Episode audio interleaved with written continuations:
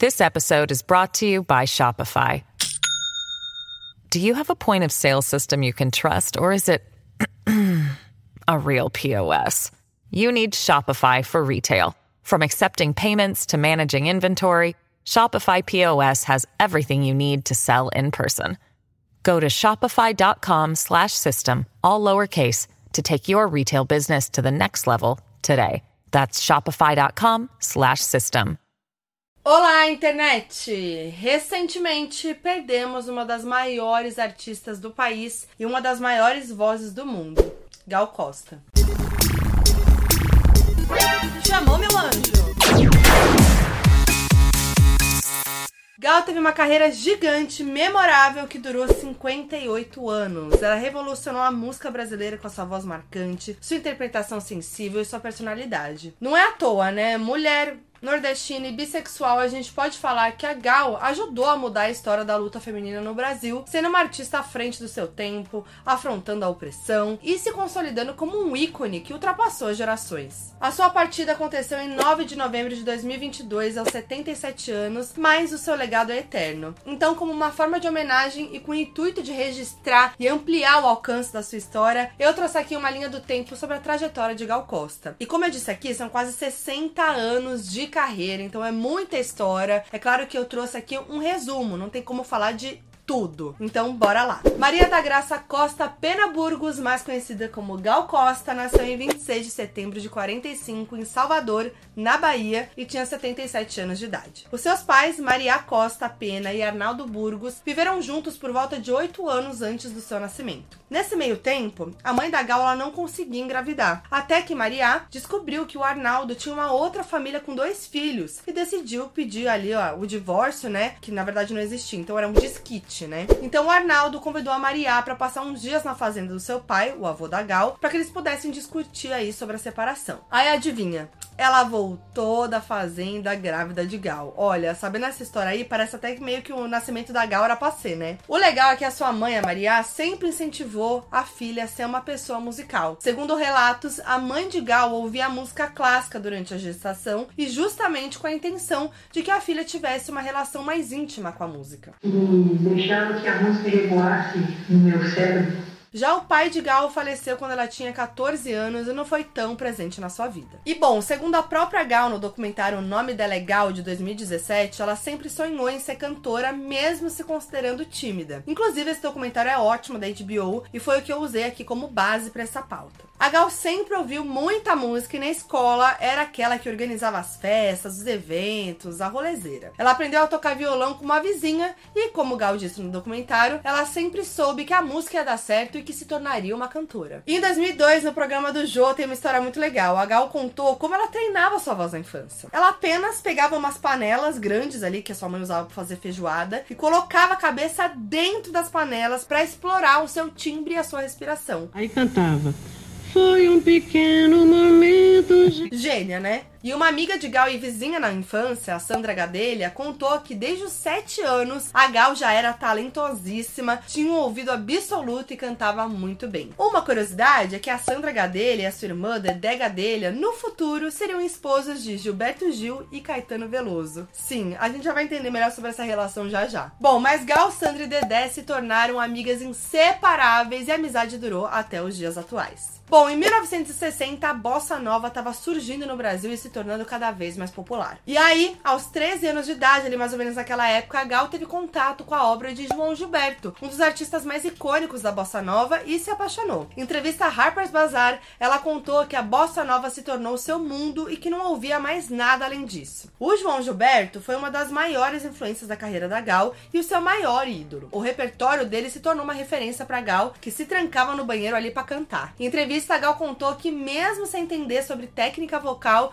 instintivamente como controlar sua respiração a partir do diafragma, como se tivesse nascido sabendo ali, né? Lembra quando eu falei que era passê, né? Muito que bem. Eu acho que a gente pode dizer que a Gal nasceu com a música, viveu a música na infância e adolescência e foi autodidata na profissão. Bom, e durante a adolescência, a Gal começou a trabalhar como balconista numa loja de discos em Salvador e quando o movimento estava mais baixo ali, ela aproveitava para ouvir os discos de bossa nova que chegavam. E essa experiência também com certeza foi muito importante para Gal, porque ali ela teve contato com vários de discos que se tornaram sua referência. Aos 18 anos, por volta de 64, Gal conheceu alguém que se tornaria um grande parceiro musical e um dos seus melhores amigos. Eu tô falando de Caetano Veloso. Gal já era conhecida por cantar muito bem, mas não tinha uma carreira a nível nacional. Foi então que ela, a amiga Dedé Gadelha, fez a ponte entre Gal e Caetano, porque Dedé tinha uma professora de dança que conhecia os irmãos Caetano e Maria Bethânia. Sim, Caetano e Maria Bethânia são irmãos. E a professora já sabia sobre o talento de Gal como cantora e o talento de Caetano como compositor e queria marcar um encontro entre os dois, aproveitando que Dedé era vizinha de Gal e podia facilitar esse rolê todo. Então o encontro foi marcado e os dois se conheceram num bar de Salvador. Foi aí também que a Dedé começou a namorar o Caetano. Gal contou que Caetano não estava muito entusiasmado aí com esse encontro, mas assim que ouviu Gal cantar, mudou de ideia na hora e segundo o próprio Caetano, ele percebeu de cara que ela era a maior cantora do Brasil. E o que uniu eles ainda mais foi a paixão mútua por João Gilberto, que como eu falei aqui, era ídolo da Gal e também do Caetano. Inclusive, logo Caetano pegou o violão e ensinou Gal a tocar uma música de João Gilberto. E a Gal já começou realizando sonhos desde cedo, tá? Ela conheceu seu ídolo, João Gilberto, antes mesmo de se tornar famosa ali no início dos anos 60. O que rolou é que um amigo da família de Dedé e Sandra Gadelha era jornalista e colunista social, e um dia, quando Gal tava ali na casa delas, esse amigo jornalista passou por lá. Aí ele comentou que em seguida encontrar o João Gilberto, que morava em Salvador, num prédio próximo à casa da Gal. E aí, claro, que ela logo pediu para que ele levasse ela junto para conhecer o João, e assim foi. E João Gilberto já sabia que Gal era a menina que cantava bem, porque ela já tinha essa fama na cidade. E aí ele pediu para que Gal buscasse o violão e cantasse para ele. Gal cantou várias músicas e João respondeu: Você é a maior cantora do Brasil. Olha que incrível. Imagina ouvir isso do seu ídolo. Você é a maior cantora do Brasil, Gracinha.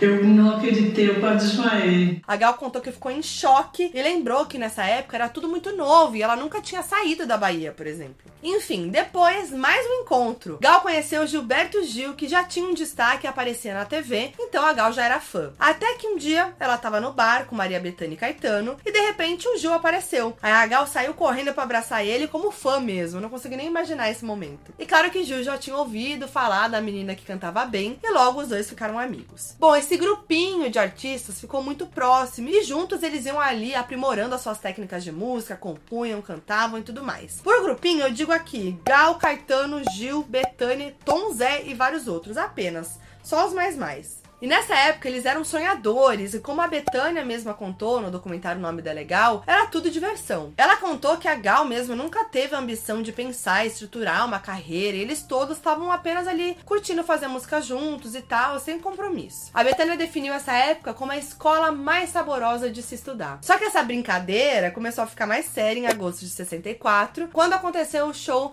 Nós, por exemplo, no Teatro Vila Velha em Salvador. Foi simplesmente histórico porque apenas reuniu as futuras lendas da música brasileira para o seu primeiro show juntos. A ideia surgiu porque a peça Eles Não Usam Black Tie, que seria um dos espetáculos de inauguração do Teatro Vila Velha, não ficou pronta a tempo da estreia. Então, o diretor da peça chamou um amigo, o produtor musical Roberto Santana, e pediu para que ele montasse um show com a sua turma da música para substituir a peça. Turma da música, no caso, o grupo de amigos, né? Gil, Gal, Caetano, Betânia, etc. Então, em 22 de agosto de 64, no Teatro Vila Velha, subiram ao palco Caetano Veloso aos 22 anos, Gal Costa aos 18, Gilberto Gil aos 22, Mi Maria Bethânia aos 18, além de Fernando Lona, Perna Frois, Djalma Correia e Alcivando Luz. Vale lembrar aqui que foi em 1 de abril de 64 que a ditadura militar foi instaurada no Brasil, o que coincidiu com o início de carreira desses nomes, que foram oposição total a esse regime horrível. Bom, aquela foi a primeira vez de Gal num palco, como ela mesma disse em entrevista, mas ela amou de cara e disse que foi maravilhoso e inacreditável. Na imprensa, a recepção do show foi muito boa e uma das notas que saiu foi justamente sobre Gal. Segundo a BBC,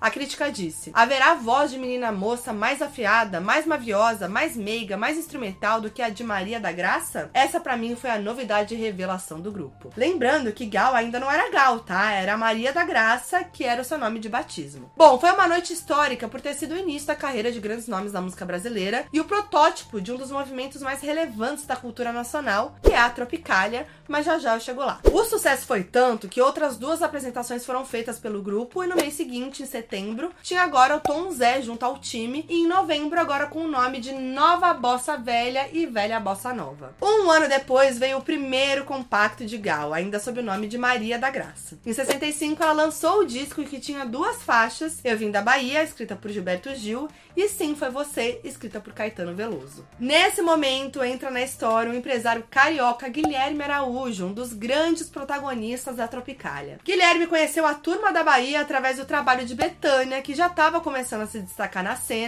e foi contratada por ele. Então, assim, ele passou a empresariar ela e a partir disso conheceu Caetano, Gil, Galton, Zé e outros. Todos foram pro Rio de Janeiro para seguir carreira na música, inclusive a Maria da Graça. Aliás, Gal, com U, era o apelido comum de pessoas com o nome de Maria da Graça. E Gal já era conhecida por esse apelido, né? E também por Gracinha. Então era Gal com U ou Gracinha. Aí no fim de 66, o Guilherme sugeriu que Maria da Graça adotasse o nome artístico de Gal com L. Segundo Caetano, o Guilherme achava que Gal com U não tinha a mesma leveza. Só que o Caetano não curtiu tanto essa ideia, porque Gal com L, abreviação, é abreviação de general. E na época, o presidente eleito do Brasil era o general Costa e Silva, ou seja, Gal Costa e Silva, né? Depois veio a ditadura e tudo mais. E olha só, detalhe que hoje, se a gente procurar Gal Costa e Silva no Google, aparece a música Só Louco, que a Gal Costa e o Silva cantaram juntos pro álbum Nenhuma Dor de 2021. Eu amo, é maravilhoso. Tipo de coisa que a gente descobre numa pesquisa de FBI, entendeu? Mas enfim, mesmo com a oposição de Caetano, Gal adotou o nome e se tornou Gal Costa, como a gente sabe. Inclusive, em 2013, Gal mudou oficialmente seu nome para Gal Maria da Graça Pena Burgos Costa. Agora, mais uma história da panelinha da música brasileira. Gal e Caetano foram contratados pela gravadora Philips, porque o diretor dessa gravadora teve contato com o trabalho deles e viu muito potencial. E esse diretor era João Araújo, ninguém menos que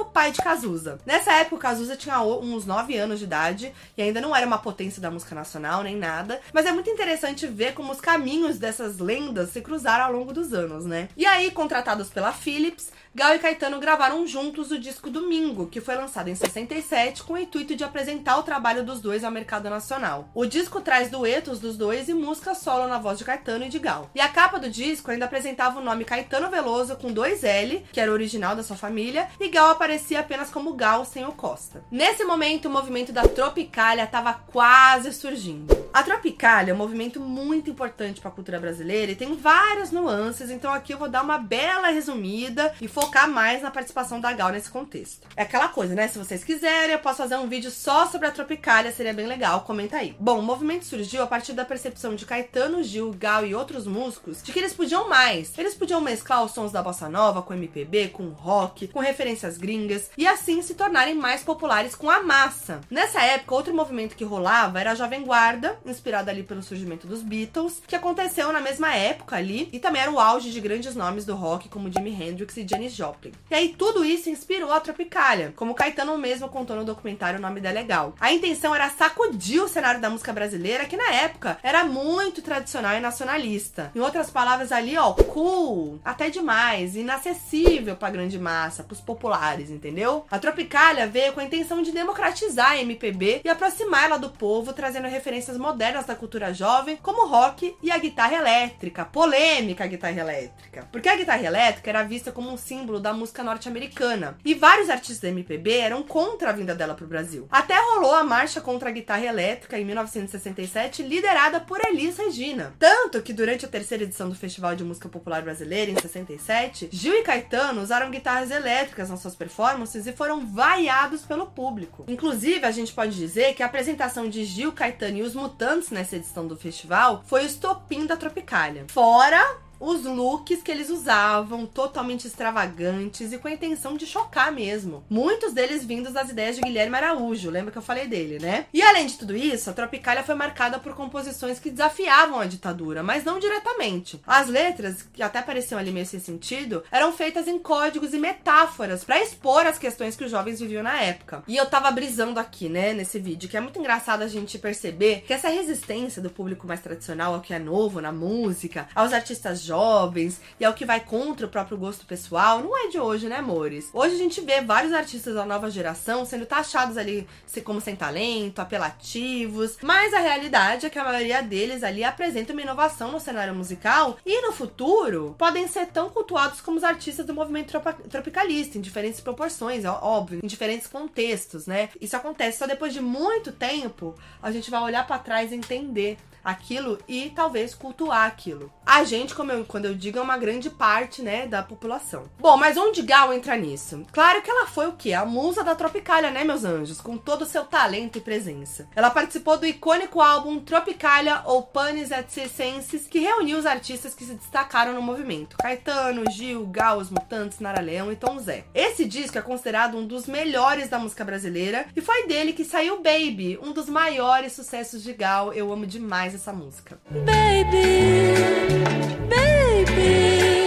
A gente pode dizer que um dos momentos mais marcantes de Gal nessa época e que mudou a sua carreira para sempre foi a sua performance na quarta edição do Festival da Música Popular Brasileira em 1968. Nesse festival ela cantou a música Divino Maravilhoso, composta por Caetano e Gil. A Gal, inspirada ali na Janis Joplin, de quem ela era muito fã, disse que queria cantar Divino Maravilhoso de um jeito que nunca tinha feito, com potência, explosiva ali, bem rock and roll, diferente do estilo mais sutil que ela cantava as músicas de bossa nova. E ali ali nascia uma nova Gal, meus anjos. Segundo ela, foi ali que ela percebeu que tinha presença de palco e realmente foi um marco. E o look icônico que ela tava, né?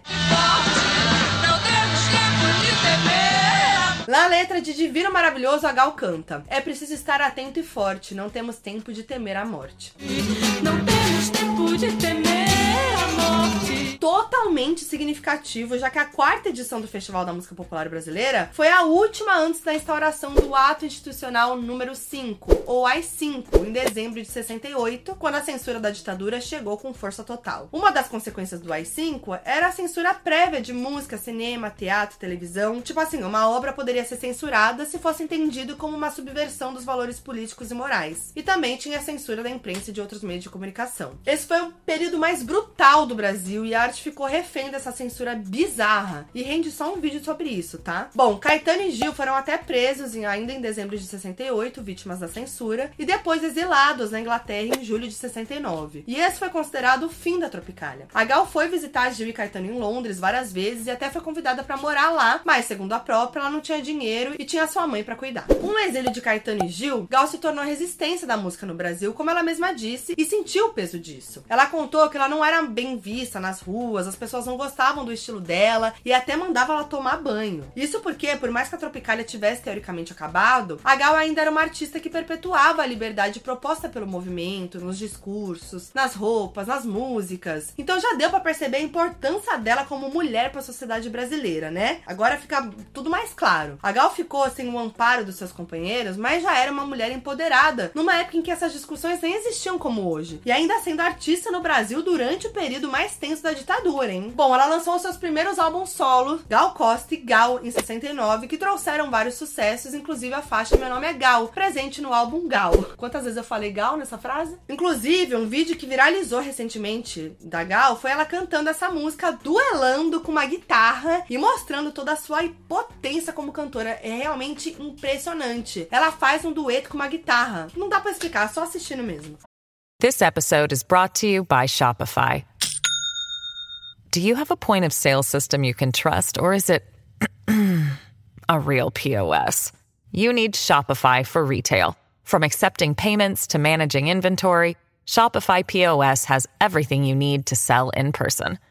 Go to shopify.com/system all lowercase to take your retail business to the next level today. That's shopify.com/system.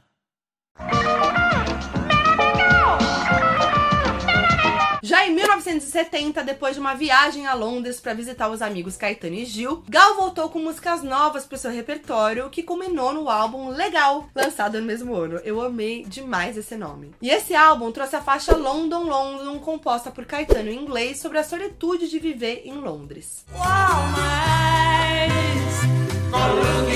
Em 71, mais um marco na sua carreira e na música brasileira. O show Fatal, que originou o icônico álbum ao vivo Fatal Gal a Todo Vapor. Esse disco foi um marco na carreira dela porque consolidou Gal como uma das principais artistas da contracultura brasileira. A gente pode dizer que ela era um respiro em meio à época da ditadura. O disco ao vivo, o Fatal Gal a Todo Vapor, foi considerado pela Rolling Stone o vigésimo melhor disco da música brasileira. Isso diz muito sobre Gal. Esse era um disco ao vivo em que Gal interpretava várias composições de outros artistas. Ou seja, o que chamava atenção no disco não era um conceito fechado ou uma narrativa única, mas a própria Gal. A sua voz, o seu carisma, a sua personalidade. Por isso, um disco ao vivo foi considerado um dos melhores do Brasil. Foi por volta dessa época que as dunas da Gal bombaram no Rio. O lugar nada mais era do que uma área na praia de Ipanema que estava recebendo uma obra e por isso foram formados montes de areia. Era um lugar nada popular, assim, né? Tava passando por obras e tal. Mas a Gal adorava ir lá, justamente porque não tinha muita gente. E aí, com a presença dela, o local se tornou popular. E por conta dos montes de areia ali, foi batizado de Dunas da Gal. E acabou virando tipo um ponto de encontro entre artistas, intelectuais e fãs da época. Inclusive, a Prefeitura do Rio de Janeiro vai instalar uma escultura de Gal na Orla de Ipanema, no local onde existiu as dunas, como uma homenagem após a sua morte. Eu achei lindo demais. E agora a gente também vai poder falar. Vamos ali tomar uma nas dunas da Gal? Outro marco na carreira de Gal foi o disco Índia, de 73. O nome do disco foi dado a partir da música de mesmo nome, regravada por Gal pro projeto. O bafo mesmo desse álbum foi um ensaio fotográfico que mostrava Gal caracterizada como Índia. Outros tempos, né? E mostra também muito da sua pele, a sua pele tá muito à mostra. A capa do álbum é um close da Gal usando só uma calcinha, lembrando em tempos de ditadura. Então, claro que o quê?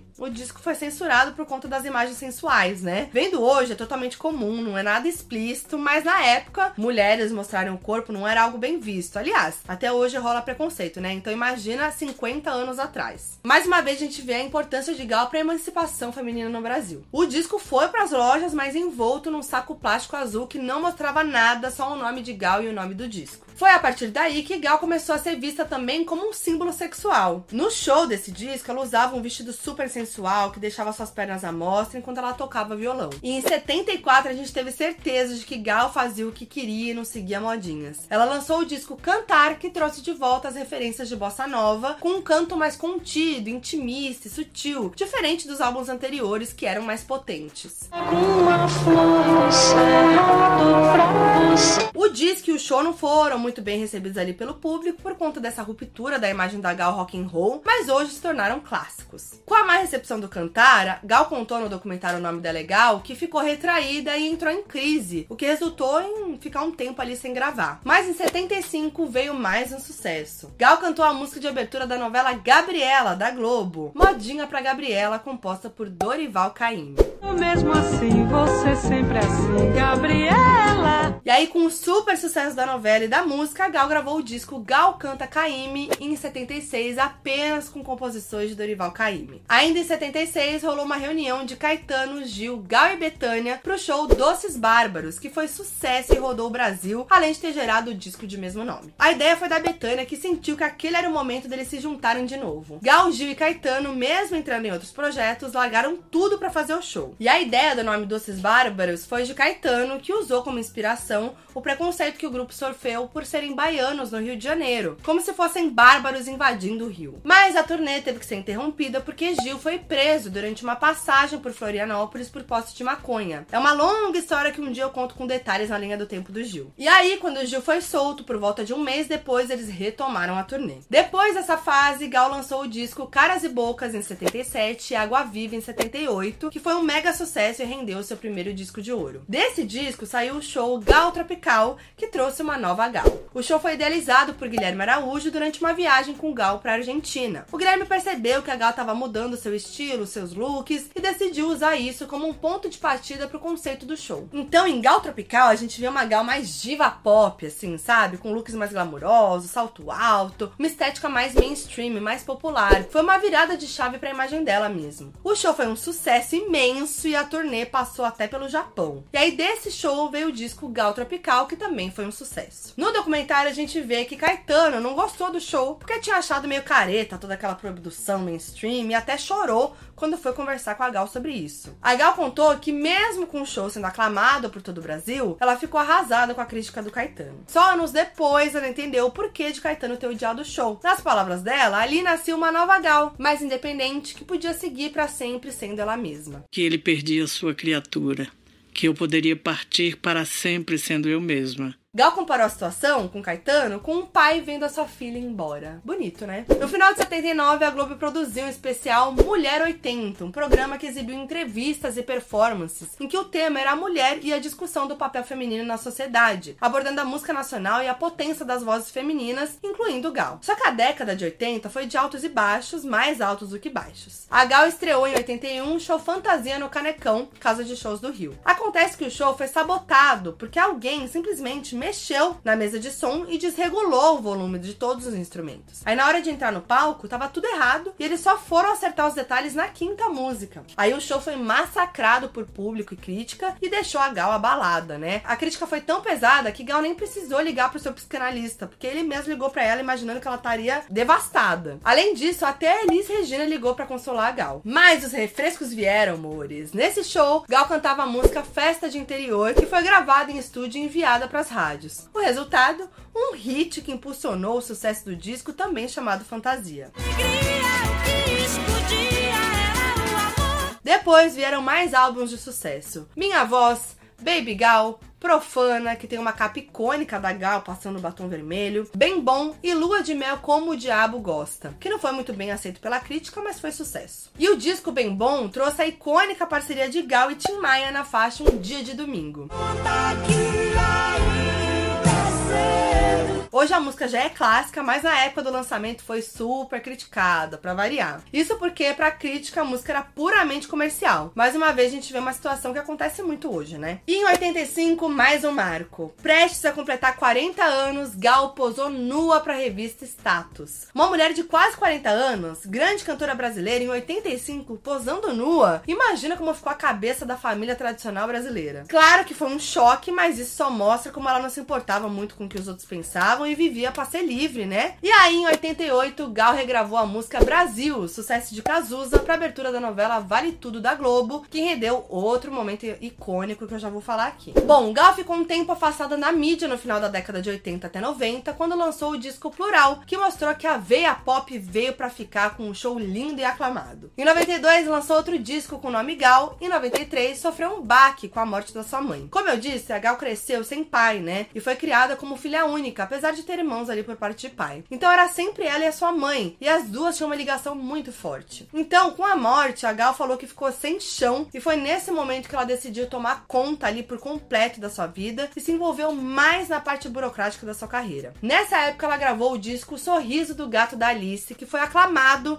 assim como o show também de mesmo nome. E nesse show rolou uma polêmica envolvendo a música Brasil que eu citei do Cazuza. Porque no show, a Gal cantava essa música apenas com uma camisa aberta, sem sutiã. E quando ela cantava a frase Brasil, mostra sua cara, ela levantava os braços e os seios ficavam à mostra. Só que a Gal contou que o lance de mostrar o peito não estava combinado. Mas durante o ensaio, a blusa que ela tava abriu e o peito apareceu. E ela, que gostava de provocar, né, incorporou aquilo no show. Aí depois dessa era, Gal passou a lançar discos menos experimentais e mais voltados a cultuar a música brasileira. Ela regravou composições de Caetano e Chico Buarque no álbum Mina da Água do Meu Canto de 94, gravou o Acústico MTV em 97, em que revisitou sucessos da carreira, e em 99 lançou o disco ao vivo Gal Canta Tom Jobim. Nos anos 2000, ela continuou nessa pegada com os discos Gal de Tantos Amores, Bossa Tropical, Todas as Coisas e Eu, Hoje e em 2006, o disco ao vivo Gal Costa Live at the Blue Note, gravado em Nova York. Em 2007, Gal realizou um dos seus maiores sonhos, ser mãe. Aos 62 anos, ela adotou Gabriel, que tinha dois anos na época. Em uma entrevista ao Globo, em 2021, Gal revelou que a vontade de ser mãe era tanta que ela se oferecia para ter filho com todo mundo. Ela relembrou que ela e Milton Nascimento tinham um projeto de ter um filho juntos, olha isso. Eles tinham uma grande amizade e Milton, inclusive, dedicou o último show da sua carreira, que rolou em 13 de novembro, para Gal. Foi lindo demais. Eu fui nesse show em São Paulo, não no último, mas no show da turnê, da última turnê do Milton, em São Paulo. É um show lindo demais. O Milton é uma divindade e foi muito emocionante porque foi transmitido no Globoplay esse show, esse último show da carreira dele. E ele homenagear a Gal e dedicar a ela foi lindo demais. Bom, mas voltando. Gal descobriu depois que teve uma menopausa precoce e parou de ovular aos 42 anos. Então, ela buscou a adoção e conseguiu realizar esse sonho aos 62. Gal, que era bissexual assumida, era casada com Vilma. Elas estavam juntas desde 98 e casaram em 2007, o ano em que Gal adotou Gabriel. E aí, depois de um tempo reclusa para aproveitar a maternidade, Gal voltou à ativa em 2011, quando gravou o disco Recanto, escrito e produzido por Caetano. Mais uma vez mostrando que a sua praia era inovar. O disco tem arranjos eletrônicos e minimalistas, uma sonoridade que a Gal nunca tinha explorado. Mas é sempre o recanto escuro. O disco, inclusive, foi super aclamado e figurou em várias listas de melhores do ano, além de render uma turnê super bem sucedida que durou até 2014. Em 2015, ela lançou seu 36 álbum, Como Lançava Álbum, Estratosférica, que conta com composições de parceiros antigos, mas também de nomes da nova geração, como Céu, Criolo, Marcelo Camelo e Malu Magalhães. Em 2018, ela lançou o álbum A Pele do Futuro, mais uma vez trazendo artistas da nova geração. Foi aí que ela gravou a faixa Cuidando de Longe Longe com Marília Mendonça, composta pela Marília. E pra me reparar, tô te cuidando de longe. A Gal já disse em entrevista que ela era fã da Marília e ressaltou que admirava o seu trabalho e por isso chamou ela para gravar esse feat. A Marília também era super fã da Gal, quase perdeu a chance de gravar porque ela estava insegura de mostrar suas composições para Gal. Mas deu tudo certo, a música é linda e é ainda mais emocionante ouvir e ver o vídeo delas gravando juntas agora, depois da gente ter perdido as duas. Bom, a Pele do Futuro ainda traz composições de Emicida e Tim Bernardes. Outra influência pro disco foi o seu filho Gabriel. Segundo Gal para Harper's Bazaar, foi por influência dele que ela resolveu colocar algumas músicas mais dançantes no álbum. E em 2021, Gal trouxe o álbum Nenhuma Dor, em que gravou músicas do seu repertório com artistas masculinos: Rodrigo Amarante, Silva, Criolo, Antônio Zambujo, Zé Ibarra, Seu Jorge, Tim Bernardes, Rubel, Jorge Drexler e Zeca Veloso. Todos vindos de gerações em que Gal já era referência. Gal contou em entrevista que gente jovem por perto recicla, aumenta a energia e traz frescor e ideias novas. E que trabalhar democraticamente com um grupo de músicos jovens gera coisas maravilhosas. Ela era muito aberta, gostava de mudança, deixava as novidades acontecerem. E é muito lindo ver isso da Gal. Ela estava sempre se atualizando, sempre é, ligada no novo, sempre querendo mudar, inovar e sem perder a sua essência. Eu acho que talvez seja por isso também que ela seja esse ícone que ultrapassou gerações mesmo. Esse ano, inclusive, Baco Exu do Blues trouxe um sample da voz da Gal na música dela, Lágrimas Negras, na faixa dele, Lágrima, do seu álbum Quantas Vezes Você Já Foi Amado? Eu sei tudo que fazer, mas me sinto. E mesmo o vocal da Gal sendo um sample, é, entrou como um feat na música. E diante de todo esse legado, a gente foi pego de surpresa. No dia 9 de novembro de 2022, perdemos Gal Costa aos 77 anos. E a causa da morte não foi divulgada nem vai ser divulgada a pedido da família. A Gal estava fazendo a turnê As Várias Pontas de uma Estrela, em que revisitava sucessos do seu repertório. A sua última apresentação foi no Festival Koala em São Paulo em setembro de 2022. Ela tinha um show marcado, inclusive, no Festival Primavera Sound, que eu tava louca pra ver, também em São Paulo, que aconteceu em 5 e 6 de novembro, mas a apresentação foi cancelada porque Gal estava se recuperando de uma cirurgia para retirar um nódulo na fossa nasal direita. E eu preciso reforçar aqui que Gal também foi super ativa durante as últimas eleições, em oposição ao Bolsonaro, claro, depois de ver toda a trajetória dela, isso é bem óbvio, né? E a favor de Lula. Inclusive, a sua última selfie postada nos stories no Instagram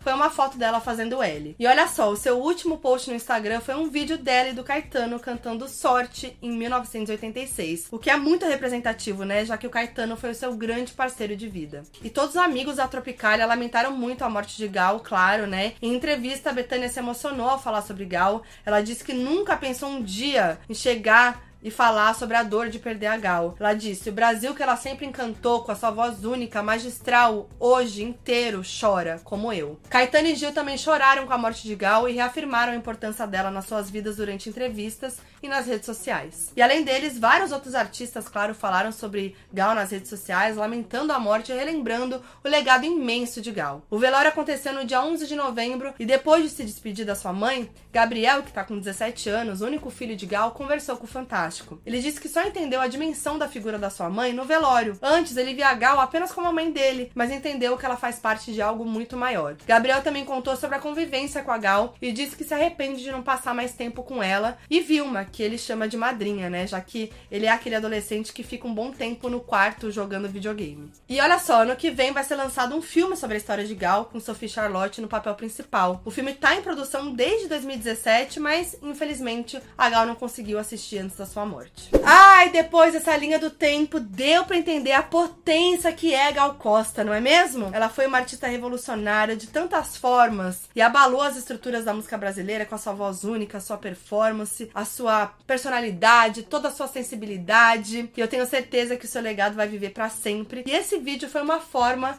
de homenagear e de eternizar o legado dela aqui no meu canal. Eu tive que resumir bastante, como eu falei para vocês, porque a Gal já fez muita coisa, né? Enfim, são muitos álbuns, muita história, muitas músicas, muitas parcerias, muitos feitos. Foi só um resumo pra gente entender o principal, que a Gal merece ser reverenciada e aplaudida para sempre. Me conta aí o quanto você conhecia a Gal Costa, o trabalho de Gal Costa, as suas músicas preferidas. Vamos conversar e enaltecer Gal Costa nos comentários. Pega esse vídeo e compartilha para todo mundo que gostaria de saber mais sobre a história de Gal. Deixe seu like se você curtiu. E lembrando que esse conteúdo tá no meu canal de YouTube e também no meu podcast em todas as plataformas de áudio, Foquinha FBI. Eu vejo vocês no próximo vídeo. É nóis!